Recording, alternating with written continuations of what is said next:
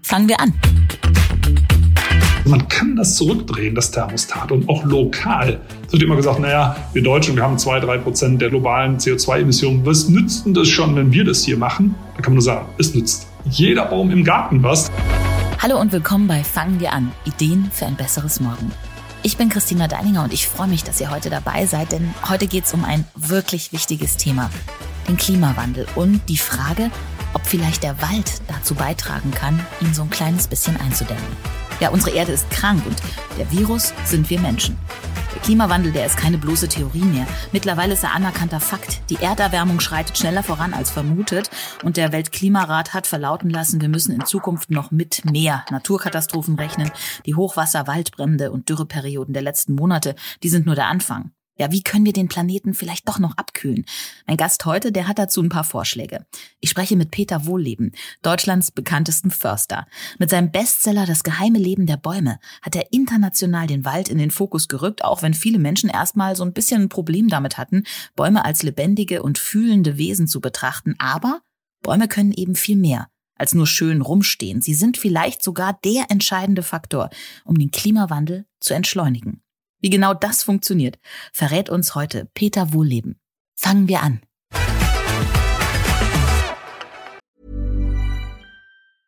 Hiring for your small business? If you're not looking for professionals on LinkedIn, you're looking in the wrong place. That's like looking for your car keys in a fish tank. LinkedIn helps you hire professionals you can't find anywhere else, even those who aren't actively searching for a new job but might be open to the perfect role. In a given month, over 70% of LinkedIn users don't even visit other leading job sites. So start looking in the right place. With LinkedIn, you can hire professionals like a professional. Post your free job on linkedin.com slash achieve today. Erstmal Hallo bei Fangen wir an. Ja, hallo Christina. Der Wald ist dein großes Thema und äh, man muss sagen, der Wald ist aktuell nicht nur bei dir das große Thema, sondern überall in den Medien. Auch Menschen, die sonst nichts mit Wald zu tun haben, sind aktuell äh, ja ziemlich betroffen. Die Bilder der Waldbrände in diesem Sommer, die schockieren alle. Wie geht's denn dir damit? Du hast dein Leben der Rettung der Wälder verschrieben und äh, wenn diese Bilder jetzt den ganzen Sommer über den Schirm flimmern, ähm, was fühlst du da? Ja, also ich finde das äh, ganz, ganz schrecklich, muss ich sagen, weil wir vergessen ja immer, dass das unsere Lebensgrundlagen sind. Also wir leben in Städten und Städte sind ja eigentlich nur Handelsräume für Dinge, die in der Natur produziert werden. Also in der Stadt selber werden natürlich Dienstleistungen produziert, aber jetzt sagen wir mal, dass diese Hardware sozusagen, Lebensmittel, Rohstoff und so weiter, das kommt alles draußen aus der Natur. Und wenn ich gucke, in was für einem atemberaubenden Tempo dort Schäden entstehen, dann trifft mich das schon, weil ähm, über kurz oder lang kommt das dann auch bei uns in den Städten an, in unserer Wohlfühlblase, in der wir uns jetzt mal kurz über diese Bilder entsetzen können und dann eben zum Alltagsleben zurückkehren. Und das wird zunehmend weniger gelingen. Ja, diese unfassbare Hitze, die da entsteht, ist ja klar durch den Klimawandel ähm, entstanden. Und dass es da jetzt in den betroffenen Gebieten in Zukunft kühler wird, ist durch die Waldbrände wahrscheinlich noch unwahrscheinlicher, denn der Wald kühlt wo Wald steht, ist es eigentlich immer ein bisschen kühler als woanders. Stimmt doch, oder? Das stimmt auf jeden Fall. Das kann übrigens jeder, der zuhört, auch selber nachvollziehen. Äh, wenn du dich zum Beispiel mal im Sommer unter einen Sonnenschirm setzt, also an einem heißen Tag, dieser Sommer ist ja nicht so heiß, aber wenn es mal wirklich heiß ist, setz dich mal unter einen Sonnenschirm und dann, wenn du die Möglichkeit hast, direkt in der Nachbarschaft unter einen Baum zum Vergleich. Und unter einem großen alten Laubbaum ist es immer kühler. Das fühlt man schon. Das sind dann vielleicht ein, zwei Grad oder so. Aber je mehr Bäume zusammenstehen, desto kühler wird es, bis hin zu einem ganzen alten Laubwald. Der kühlt sich im Vergleich zur freien Landschaft um 10 Grad runter, im Vergleich zu einer Stadt im Durchschnitt um 15 Grad in der Tageshöchsttemperatur. Und in einzelnen Straßenzügen wo viele Bäume stehen, im Vergleich zu den äh, Straßenzügen, wo keine Bäume stehen, können das sogar 20 Grad sein. Das ist schon mal eine richtig große Zahl. Jetzt äh, wird es da natürlich jetzt erstmal äh, heiß bleiben weiterhin. Was passiert denn mit den verbrannten Waldflächen? Frage an dich als Waldschützer, was sollte denn da jetzt vielleicht passieren? Da haben wir in Deutschland ganz gute Beispielflächen. In Deutschland hat es in den letzten Jahren auch an verschiedenen Stellen, gerade in, in Brandenburg zum Beispiel, heftig gebrannt. Treuenbrietzen, äh, südöstlich von Berlin ist so ein Beispiel. Das sind drei, vier Quadratkilometer Kilometer 2018 abgebrannt, Kiefernplantagen. Und die habe ich mir angeguckt, 2019. Da haben die Forstverwaltung dann in aller Hektik, die Stämme waren ja nur so fünf, sechs Meter hoch angekohlt, teilweise lebten die Kiefern sogar noch, alles kahlgeschlagen, mit schwerem Gerät geflügt, abgeräumt und dann wieder aufgeforstet. Na, womit? Überwiegend mit Kiefern. Nur nach dem Motto, hat ja so gut funktioniert. Übrigens, ein Großteil davon ist jetzt schon wieder vertrocknet, weil was passiert da jetzt? In diesen freigelegten Flächen erhitzt sich der Sand in der heißen Sonne, das sind ja Temperaturen, die nicht im Schatten gemessen werden, weil den gibt's ja da nicht mehr, erhitzt sich die Sandoberfläche teilweise auf über 60 Grad. So, und bei 60 Grad kann man Eier backen, aber keine Bäume pflanzen. Und nebendran hat man zum Glück eine Versuchsfläche stehen lassen. Da stehen diese ganzen abgestorbenen Kiefer noch, die werfen Schatten. Äh, da ist die Bodentemperatur sehr viel kühler, also paar 30 Grad, teilweise unter den umgestürzten toten Kiefern sogar unter 30 Grad. Und da wächst jetzt innerhalb von zwei Jahren der schönste Laubwald heran, äh, mit Zitterpappeln, mit Buchen, mit Eichen, natürlich auch ein paar Kiefern dabei. Teilweise jetzt schon drei Meter hoch. Jungwald, der einfach von alleine kommt. Und da sieht man, Wald hat es seit 300 Millionen Jahren drauf, überall wiederzukommen. Und das klappt selbst in diesen doch trocken heißen Sandgebieten in Deutschland. Das ist es ja, das sagst du ja auch immer. Es geht ja gar nicht eigentlich darum, äh, den Wald zu retten, sondern fast so ein bisschen eigentlich die Menschheit, weil der Wald wird immer wiederkommen. Ne? Der wird weiter wachsen, egal ob wir jetzt dabei sind oder nicht. Ja, das ist einfach das, das Coole im wahrsten Sinne des Wortes. Also im Wald ist es ja wirklich auch kühler. Der Wald hat das drauf. Also wir haben äh, eine ganz blöde Aussage von dem obersten Waldlobbyisten sozusagen. Das ist der Vorsitzende des wissenschaftlichen Beirats Waldpolitik beim Bundeslandwirtschaftsministerium. So hört sich das offiziell an. Also der Chefberater in Sachen Wald. Der sagt, Übrigens ein, ein konventioneller Forstwissenschaftler, der sagt, äh, die Selbstheilungskräfte der Natur sind ein evidenzfreies Narrativ. Also auf gut Deutsch gesagt, die Natur kann es nicht mehr. Der Förster und die Försterin müssen mit der Motorsäge nachhelfen, damit der Wald gesund bleibt. Da würde natürlich jeder Laie sagen, was für ein Quatsch. Und genauso ist es. Die Natur macht das seit 300 Millionen Jahren. Überall, wo es geht, kommt Wald. Und seit 300 Jahren haben wir Forstwirtschaft. Das ist noch nicht mal ein Baumleben lang. Also ein klassisches Baumleben bei uns hier in unseren Breiten ist so 400, 500 Jahre. Seit 300 Jahren gibt es Forstwirtschaft. Und jetzt behaupten Försterinnen und Förster, hey, wir können das viel besser als die Natur. Das ist natürlich größtenwahnsinnig. Also der Wald zeigt das auch immer ganz schön. Äh, wenn wir Menschen sagen, oh, hier wird es aber sehr, sehr schwierig, äh, dann sagen die Bäume, nö, klappt doch. Also tolles Beispiel finde ich immer Industrieruinen wo selbst auf den Mauern, also in, in trocken heißen Sommern 18, 19, 20, da stehen da oben Birken und die sind noch grün. Wo man denkt, wo holen die denn ihr Wasser her? Weil eine Mauer, muss man ehrlich sagen, die speichert nun wirklich nicht viel Wasser. Egal, da wachsen Bäume. Du hast es ja auch gerade aber erwähnt, dass es eben doch teilweise die Bedingungen für Bäume, wahrscheinlich für gewisse Baumarten, wenn man jetzt da versucht, die Waldbrandgebiete aufzuforsten, doch nicht so gut sind. Die Bäume trocknen aus. Es ist teilweise zu trocken, wahrscheinlich für bestimmte Baumarten, hört sich jetzt das für mich so an. Wie schaut es denn generell mit dem deutschen Wald aus? Weil man hat ja jetzt gerade dieses Jahr das Gefühl, naja, so trocken ist es jetzt nicht. Kann der sich gerade erholen oder wie geht's denn da momentan weiter? Also der Wald erholt sich dieses Jahr, klar. Es ist, es ist kühl, es ist feucht, wobei wir hatten natürlich auch im, im, Juni, das haben wir schon wieder vergessen, auch noch ein paar heiße Tage. Ich glaube, es waren zwei Wochen, wo, wo wir richtig heißen Sommer auch hatten.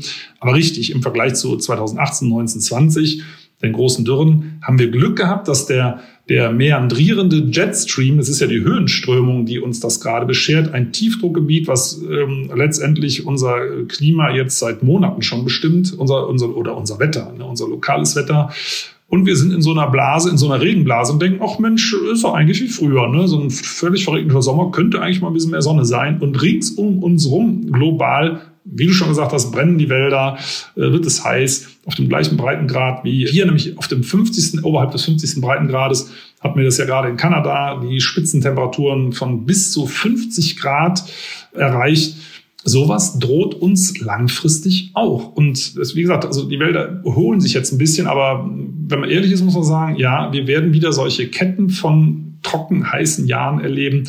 Also das ist leider nur so ein kurzes Intermezzo, was uns in falscher Sicherheit wiegt. Ja, also der Weltklimarat hat ja erst vor kurzem seinen Bericht veröffentlicht. Der Klimawandel geht schneller voran als gedacht. Es ist absolut damit zu rechnen, dass es in den nächsten Jahren immer weitergeht und immer schlimmer wird, wenn wir nichts machen.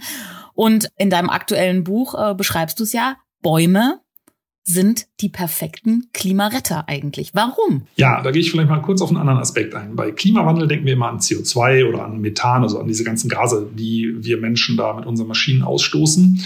Der Hauptklimakiller ist aber die Landnutzungsänderung. Also man sieht das schön an Deutschland. Deutschland hat 20 Prozent Siedlungsflächen, hat knapp 50 Prozent Landwirtschaftsfläche und nur noch äh, gut 30 Prozent Wald. Und früher war bis mit Ausnahme von Seen und Mooren alles Wald.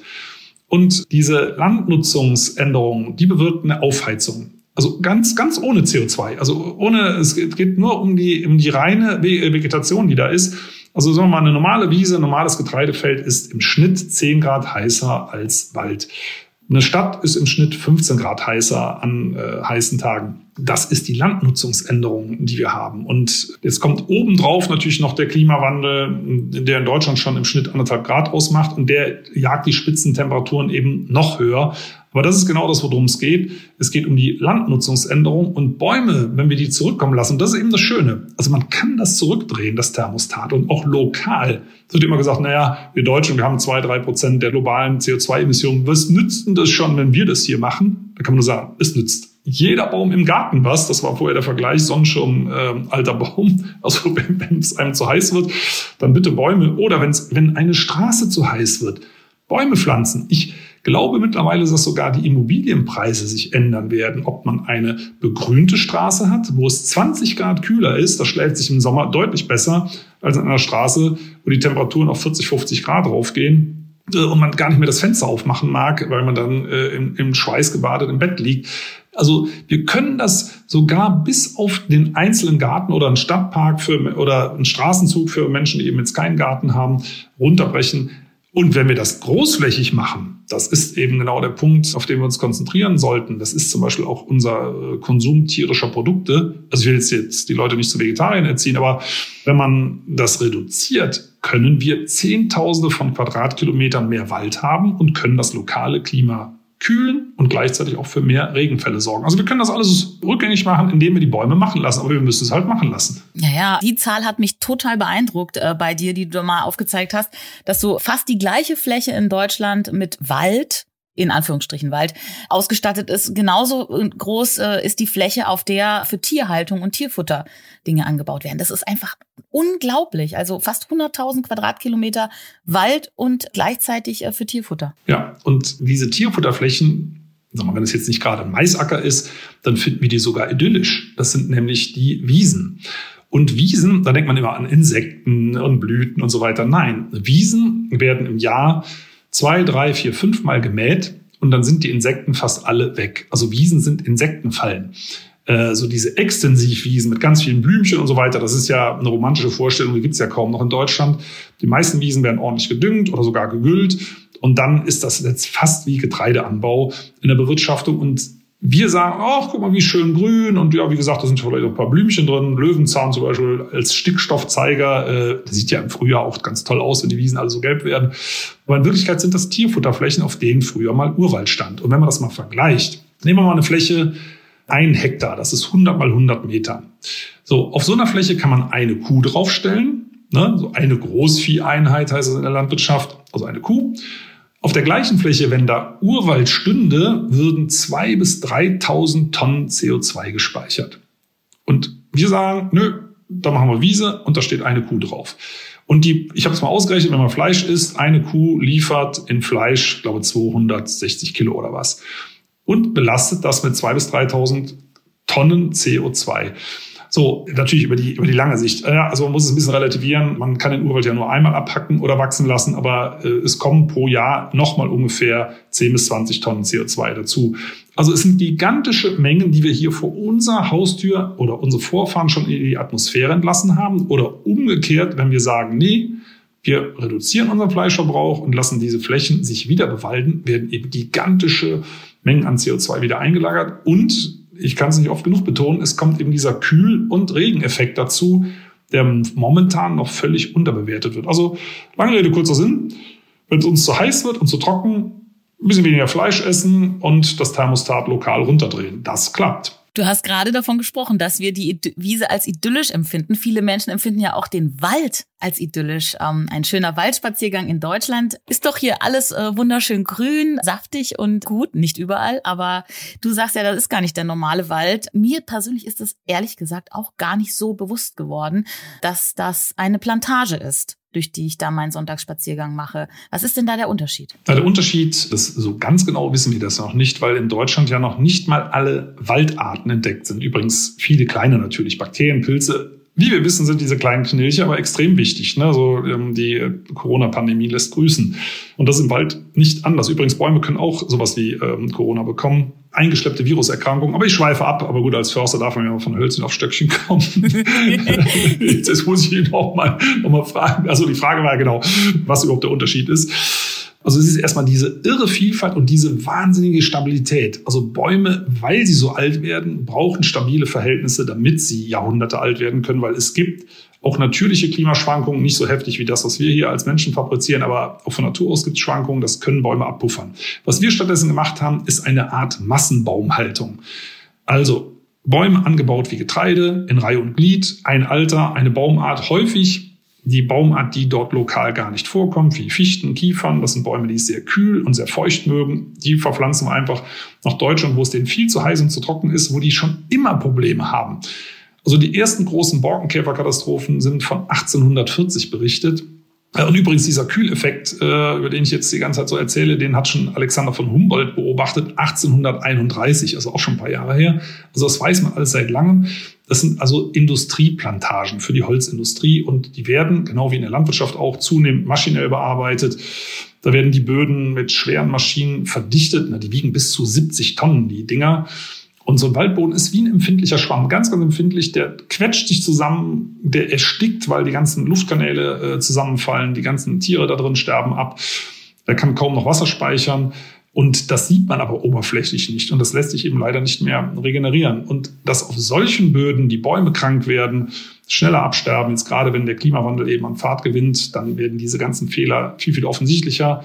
Das ist halt kein Wunder. Und wenn du durch so einen schönen Fichtenwald spazierst und das ist in Wirklichkeit nur eine olle Massenbaumhaltung, dann ist das okay, wenn du das schön findest. Ne? Also ich meine, es kann ja auch idyllisch sein, wenn da so ein bisschen der Nebel durchgeht, da kommt so ein paar Sonnenstrahlen rein, ist doch völlig in Ordnung.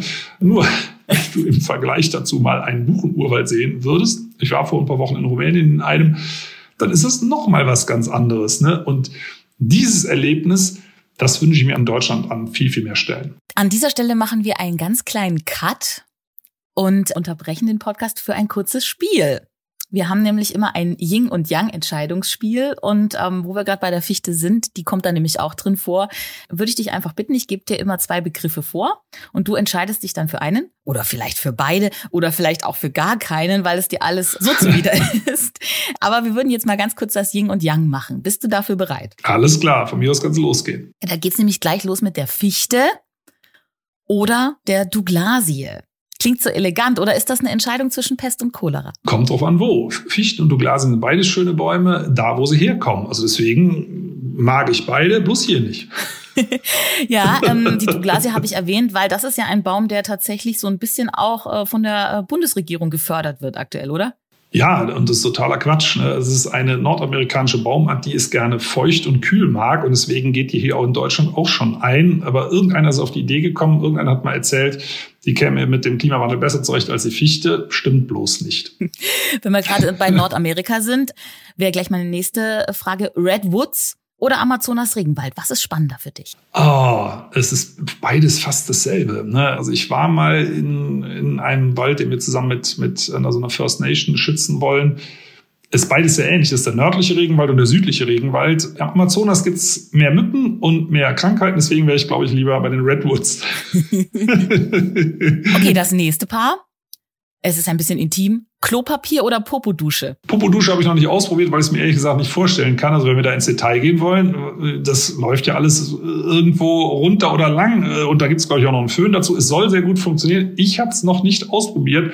Ich glaube, dazu muss man auch das Bad ein bisschen umbauen. Also wenn es gut klappt, dann glaube ich, wäre eine Popodusche nicht schlecht. Wäre das eine Alternative zur Papierwirtschaft, die so ähm, ums Klopapier ringt? Ja, also Klopapier, wenn überhaupt, dann Recyclingpapier, ne, was bis zu 20 Mal wiederverwendet werden kann. Als letzte Stufe natürlich als Klopapier, weil da hört es dann auf. Aber nee, grundsätzlich habe ich schon öfter darüber nachgedacht. Also wenn man die Gelegenheit hat, ich müsste es halt mal ausprobieren, habe ich ehrlich gesagt, habe ich noch nicht gemacht. Ich weiß nicht, wie sieht's bei dir aus? Hast du das schon mal gemacht? Nein, ich auch nicht. Aber ähm, wer weiß, Fortschritt ist Veränderung. Wir müssen gucken, was passiert. Das nächste Paar, Förster oder Waldpapst? Oh, dann würde ich sagen Förster. Und zwar deswegen, ich darf ja, also ich darf mehr als ein Wort sagen. Ich merke gerade, äh, dein Konzept geht vielleicht durch. Aber Förster ja. sagt zum Beispiel, dass selbst das Bundesverfassungsgericht hat das schon zweimal angemahnt, dass Förster eigentlich hauptsächlich für Schutz und Erholung im Wald sorgen sollen und weniger für die konventionelle Holzerzeugung. Und in dem Sinne, Förster, also Papst ist ja unfehlbar. Also ich bin super fehlbar und muss auch öfter meine Meinung korrigieren wenn es auf mich bezogen ist. Also von daher Förster im Sinne des Bundesverfassungsgerichts. Und Buch oder Film? Ah, hm, also da bin ich für Buch. Also weil Buch ist Kopfkino. Also Kino super und gerne auch ins Kino gehen, ähm, gar keine Frage. Aber ich lese wirklich gerne und für mich ist Lesen äh, super entspannt. Übrigens mal ganz nebenbei: Für Autos gibt's ja Geruchsdesigner, die einen Neuwagengeruch designen. Bei Büchern, ich frage das gerne, würde ich auch dich gerne fragen: Riechst du da rein? Bisschen schon. Und ich, ganz ehrlich, jedes Buch riecht ein bisschen anders. Mhm. Und es gibt auch Gerüche, die sind gut und die sind nicht so gut. Und das hängt gar nicht unbedingt mit Wald oder Parfüm oder sonst was zusammen, sondern wahrscheinlich mit dem Kleber. Ne? Ich weiß es nicht, oder? Also ich finde Ja, ja, Bücher und naja, die, also ich meine, das Papier in den Büchern fühlt sich ja auch immer anders an. Es gibt dünnes, dickeres, ja, ja. festeres, leichteres. Übrigens muss man natürlich zur Ehre des Verlags erwähnen, das neue Buch ist auf Recyclingpapier gedruckt, ne, damit man aus der Nummer rauskommt. Für deine Bücher sterben aber so viele Bäume. Ja, äh, jetzt aber nicht mehr. Man kann es ja, wie gesagt, bis zu 20 Mal wiederverwenden das Buch bitte aber nicht ins Altpapier tun.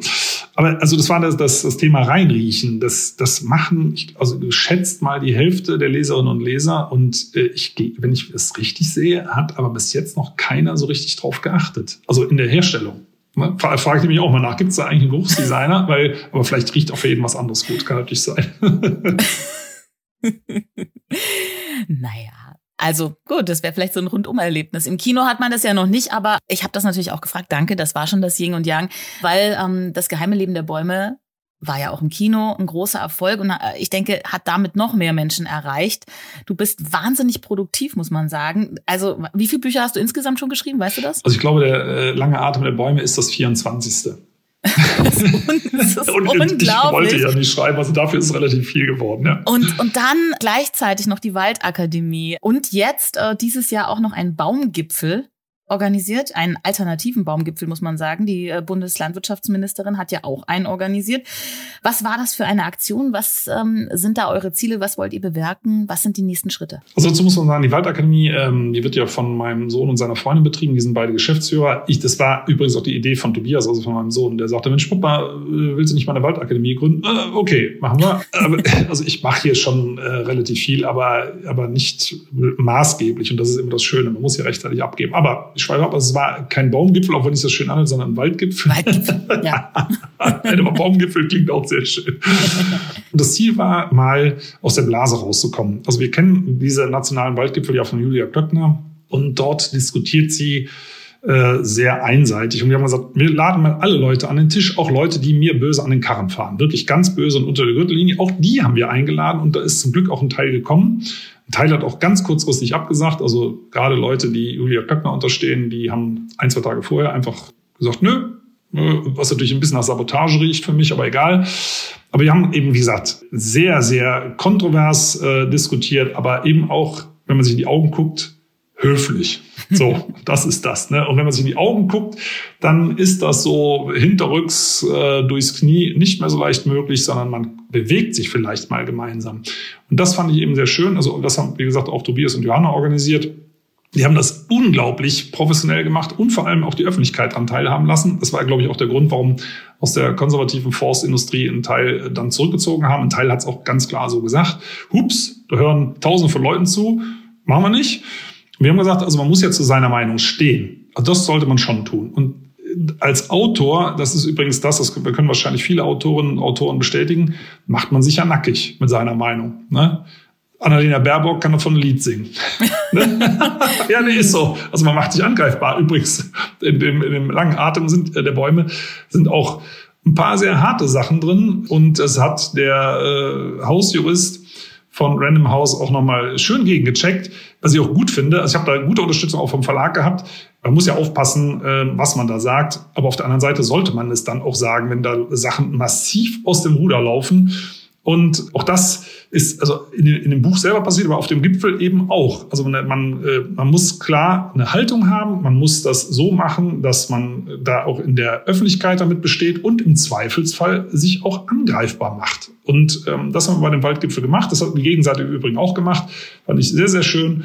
Und da gibt es keine gemeinsame Erklärung oder irgendein Ergebnis. Das Ergebnis ist, dass wir offen und wirklich sehr kontrovers diskutiert haben. Ja, was auch nötig ist, du hast ähm, gerade dein Buch erwähnt, du hast ein sehr, sehr langes auch Quellenverzeichnis hinten dran, damit alles seine Richtigkeit hat, denn da sind manchmal auch so ein paar äh, äh, krasse Behauptungen drin. Ähm, du sagst ja, teilweise werden Studien ähm, so interpretiert, dass dann am Ende sogar rauskommt, hast du ja vorhin auch schon mal kurz erwähnt, Waldwirtschaft, Rodung sind ökologisch korrekt und genau das Richtige für den Wald zur Waldrettung.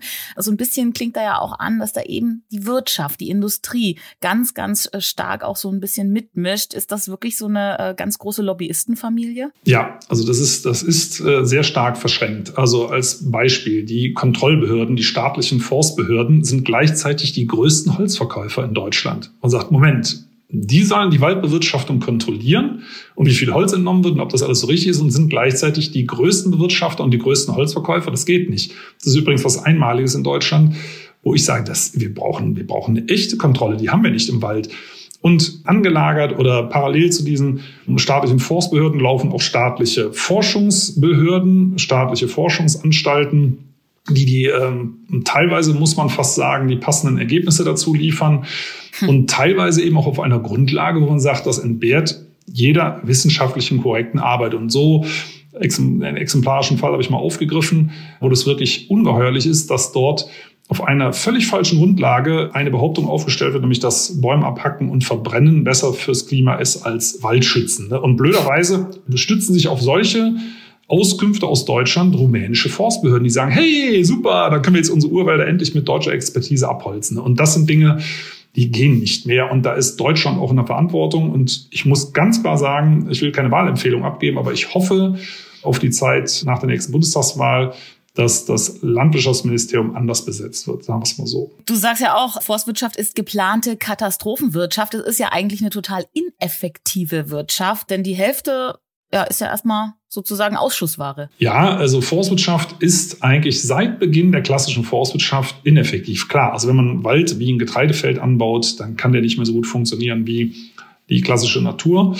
Und es ist die Frage, warum macht man das? Weil es staatlich gestützt wird. Also immer dann, wenn es teuer wird, das sind nämlich die Aufforstungen, weil die sich über lange Zeiträume verzinsen müssen, diese Ausgaben, ne, über 80 oder 100, teilweise sogar 180 Jahre. Wenn man da, selbst wenn man da geringe Zinsen ansetzt, weiß jeder, das sprengt äh, jedes Budget. Das kriegt man an Holz nie wieder rein. Also diese teure Erstinvestition, die Aufforstung bezahlt immer dann, wenn es knallt, der Staat. Das erleben wir gerade aktuell auch. Diese Plantagen sterben ab.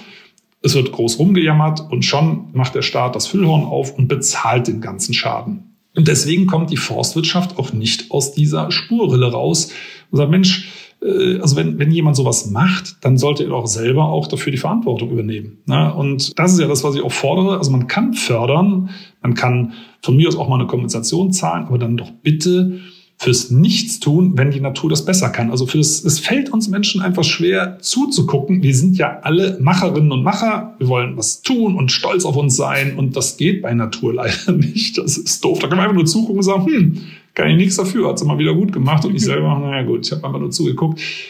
Also wenn man, wenn einem das so schwer fällt, das kann man von mir aus mal mit einer Subvention versüßen oder erleichtern.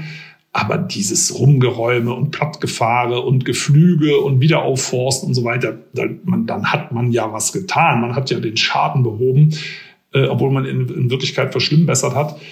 Solange das gefördert wird, kommen wir da nicht raus. Naja, Stichwort Plattgewälz. Im Endeffekt sind die Kosten ja dann noch höher. Sieht man jetzt zum Beispiel auch im Hinblick auf das Hochwasser. Also, oder habe ich da einen Denkfehler? Denn du sagst ja, diese Harvester verdichten die Böden, ähm, die Wälder speichern Wasser im Boden.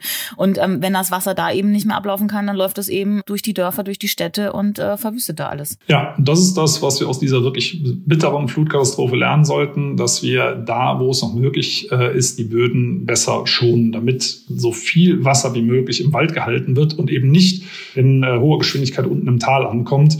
Also das sollten wir dringend daraus lernen. den Menschen, die da jetzt mit äh, Aufräumarbeiten und mit ihrem persönlichen Schicksal beschäftigt sind, die würden wahrscheinlich sagen, Mensch, äh, hört auf, uns gute Ratschläge zu geben. Aber an die geht, geht der Ratschlag auch gar nicht, sondern es geht an die Menschen, die Flächen bewirtschaften. Es geht aber auch an die Politik die den Flächenbewirtschafterinnen und Bewirtschaftern das erleichtert, dass die umstellen auf eine wasserfreundliche Wirtschaft.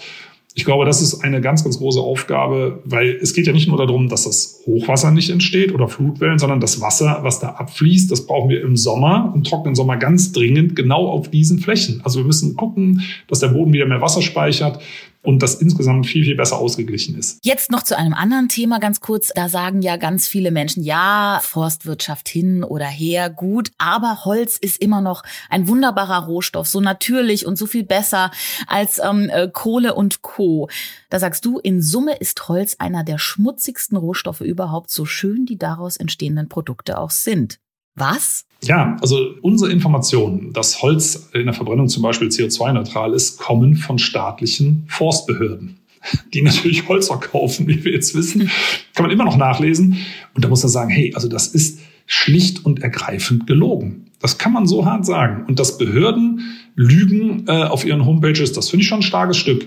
Es gibt mehrere Brandbriefe von Wissenschaftlerinnen und Wissenschaftlern, zum Beispiel, das kann man, wer das mal googeln möchte, 2018 zum Beispiel an das EU-Parlament von 800 Wissenschaftlerinnen und Wissenschaftlern ein Brandbrief, bitte die Biomasse und Holzverbrennung sofort zu stoppen, weil die eben schädlicher fürs Klima ist als Kohle. Und da gibt's noch mal gibt's verschiedene Briefe von ähm, Wissenschaftlerteams, also 150 wieder und wie viel auch immer. Also es, es kommen Hunderte und sogar Tausende von Wissenschaftlern zum Schluss. Hört auf damit.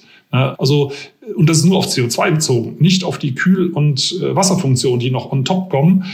Mhm. Und äh, jetzt sind wir im Dilemma, weil Holz, genau wie du sagst, ist ein wunderschöner Rohstoff. Ich liebe Holzprodukte. Ich liebe auch ein Holzfeuer im Kamin. Super, super schön. Und das können wir auch genießen. Dann mal ein anderer Vergleich. Ähm, wenn du morgens dein Müsli oder Brötchen isst, das machst du doch auch nicht fürs Klima. Da muss doch kein, beim, beim Bäcker oder bei, bei der Müsli-Verkäuferin oder wer auch immer, muss doch kein Aufkleber drauf sein, ist fürs Klima, Frühstücke fürs Klima, da wird, wird jeder sagen, Quatsch, natürlich mache ich das nicht für die Umwelt, das mache ich für mich. Und das bei Holz genauso, das machen wir für uns. Wir können kein Holz verbrauchen für den Waldschutz. Totaler Quatsch. Da muss man sagen, hey, dann lass uns doch ein bisschen am Amazonas rumsägen. Wenn das so gut ist für den Wald, dass wir äh, Baumstämme absägen, dann machen wir das doch da bitte auch in größerem Umfang. Da würden wir alle sagen, nein, lass den Regenwald intakt. Und hier bei uns sagen wir, naja, das ist doch was anderes.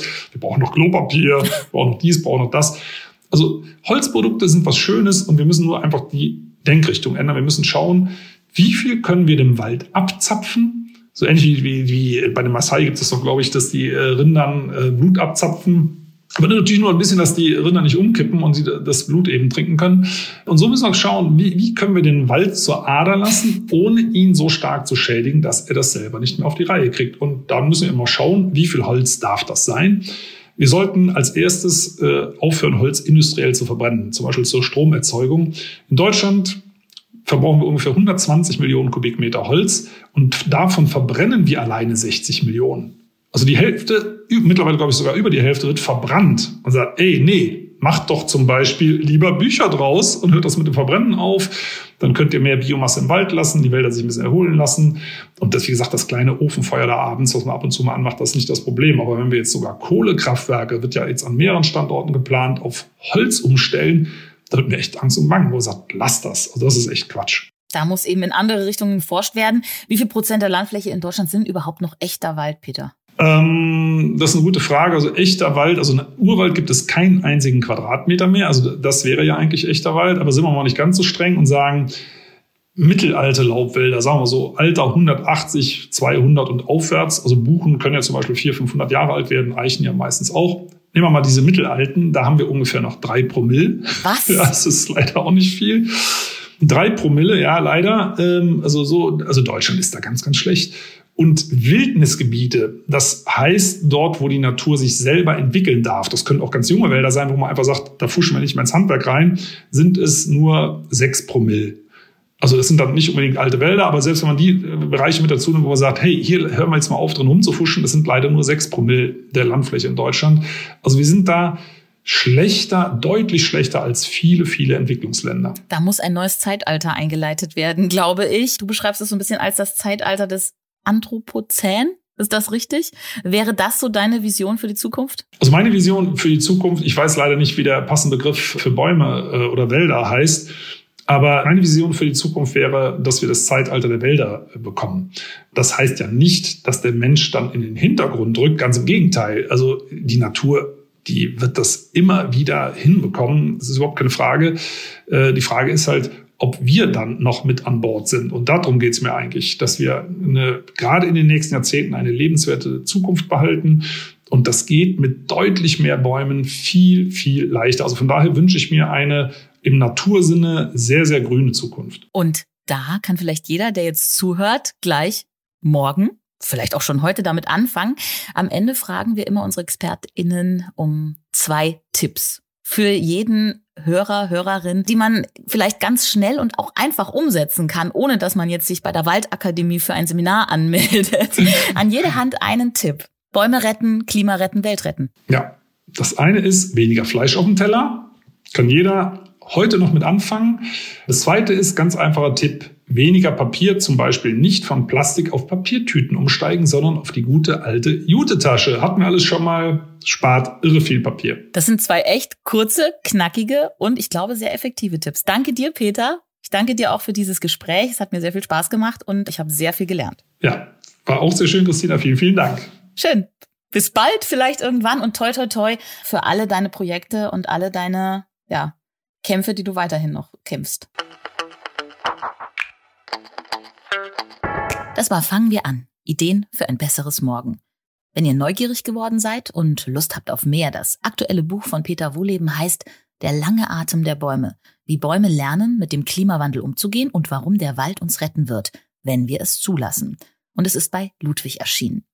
Ich bin Christina Deininger und ich freue mich, dass ihr dabei wart. Ich hoffe, ihr habt was mitgenommen. Und vielleicht fangt ihr wirklich spätestens morgen an, was in eurem Heute für unser aller Zukunft zu verändern. Pflanzt einen Baum, Hört auf die Natur. Lebt ein kleines bisschen bewusster.